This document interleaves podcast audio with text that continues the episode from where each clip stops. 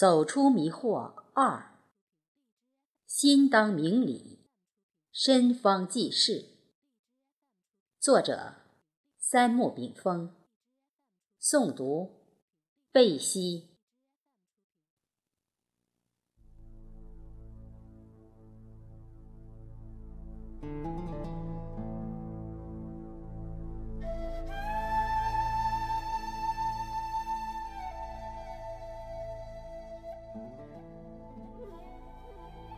风云掠野，云云不绝。孤鸿崖落，皎皎长歌。残月横指落薄针，海底画处立云深。一擎明灯映万里，熟壁丛丛明里真。浮生空度回晚林。春蒙秋归夜纷纷，纵造金砖长城满，不过空空垒幽坟。因为几乎不解世界，故而没有正确的世界观；因为很少反观人生，所以缺乏人生观；因为不清楚自己生命历程的轻重缓急。故而需要正确的价值观。子曰：“朝闻道，夕可死矣。”人生最重要的目标，不是为社会创造多少价值，而是达到明理。以先知觉后知，以先觉觉后觉。茫茫图创富甲天下的财富，若没有正确理性的财富观，负心树欲，暴殄天物，奢侈挥霍，就是对大自然及人类社会犯下滔滔大罪。自古以来的世界级圣哲文人，如佛祖、孔子、老子等，其读书讲学、著书立说，不是为了仕途名利及创造社会价值，而是教人悟道。传播宇宙真理，以丰富人类的精神世界。欲解《劝学篇》曰：“师者，所以传道授业解惑也。”由此可知，作为教书育人的老师，有三项重要任务：一者传道，即宣讲宇宙人生道理、自然规律。二者授业，即传授各个行业技能、生存技能；三者解惑，即解答人们在学习及生活中遇到的各种疑惑。什么是明理呢？理就是道理，明理就是明白了达人生宇宙的一般道理及其内在运动规律。只有明白了事物的道理。我们在纷繁琐杂的现象面前，才能抓住本质性的东西，并发现隐藏在事物中的内里规律。否则，在纷繁复杂的大千世界面前，我们就茫然无措，从而形成观望心理、从众心理、赌局心理，甚至认为大家走什么样的路，自己就跟进什么路。即使掉入悬崖，也有陪葬的大众。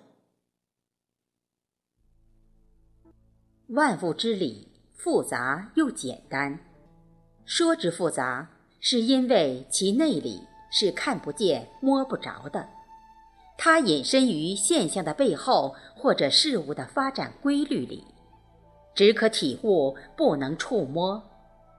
理说它简单呢，却也简单。简单到无人相信。最深奥的道理就是无中生有的无。《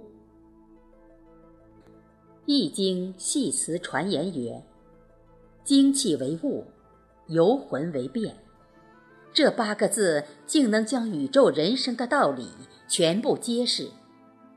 精气代表宇宙间的两种存在状态，精为阴，气为阳。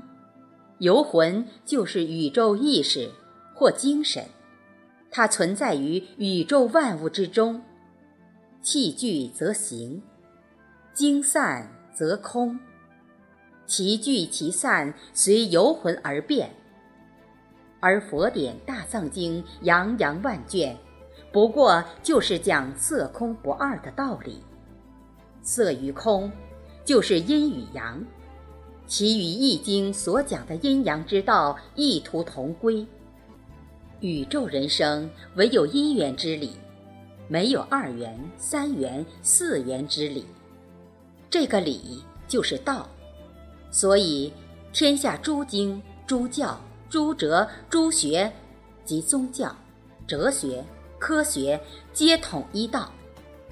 任何事物，都是从道中衍生出的万象。故而，《道德经》四十一章言：“道生一，一生二，二生三。”三生万物，不管这些道理出自古今中外何圣何贤熟人之口，用何种语言予以记载，但最终都归于一理。老子在《道德经》三十九章中用了十个字来说明宇宙万物的规律，用词恰如其分，且无以伦比，即。天下万物生于有，有生于无，无与有两者本来一体一丘，犹如阴极生阳，阳极为阴，同理。阴阳五行是中国传统文化的根基大厦，也是所有东方文化的总源头。中国古人对宇宙人生及其规律的精准把握，不外乎通过阴阳五行对事物的现象及本质进行定位。阴阳潜力介绍，而五行就是天地之间五种相生相克的宇宙五种存在状态。古人以水木火土金作为五行状态的代表。当然，不仅天地有五种事物存在状态，人体有五官、五脏、五神、五常等进行对应。五脏肾肝心脾肺，五神如神魂魄精志，五志即道德仁义礼，五常即仁义礼智信。借由五元素。即地水火风石。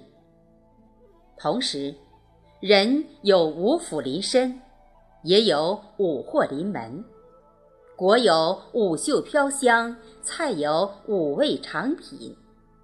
东方预测学就是根据阴阳五行生克来发现宇宙人生规律的；中医学就是根据阴阳五行生克。来判断人体病理并进行治疗的风水学，就是根据阴阳五行之理来研究人类居住环境的；古代兵法学，就是根据阴阳五行之理进行排兵布阵的等等。所以，阴阳五行文化在中国几乎无处不在，但它告诉人们的深奥道理。又有几人能懂？人生如梦，恍惚以终。若无理明，道又何从？所以，人应当先明理，后为事；先读书明理，后开创事业；先立德立志，后立业立家；先明白人生之道，然后。再为社会创造价值，以造福人类，而此之顺序绝对不能颠倒。我们不仅需用力低头拉车，还需常常抬头观路，因为做事属于源源不断的力量，而明理，则由灯塔昭昭之中指引了未来方向。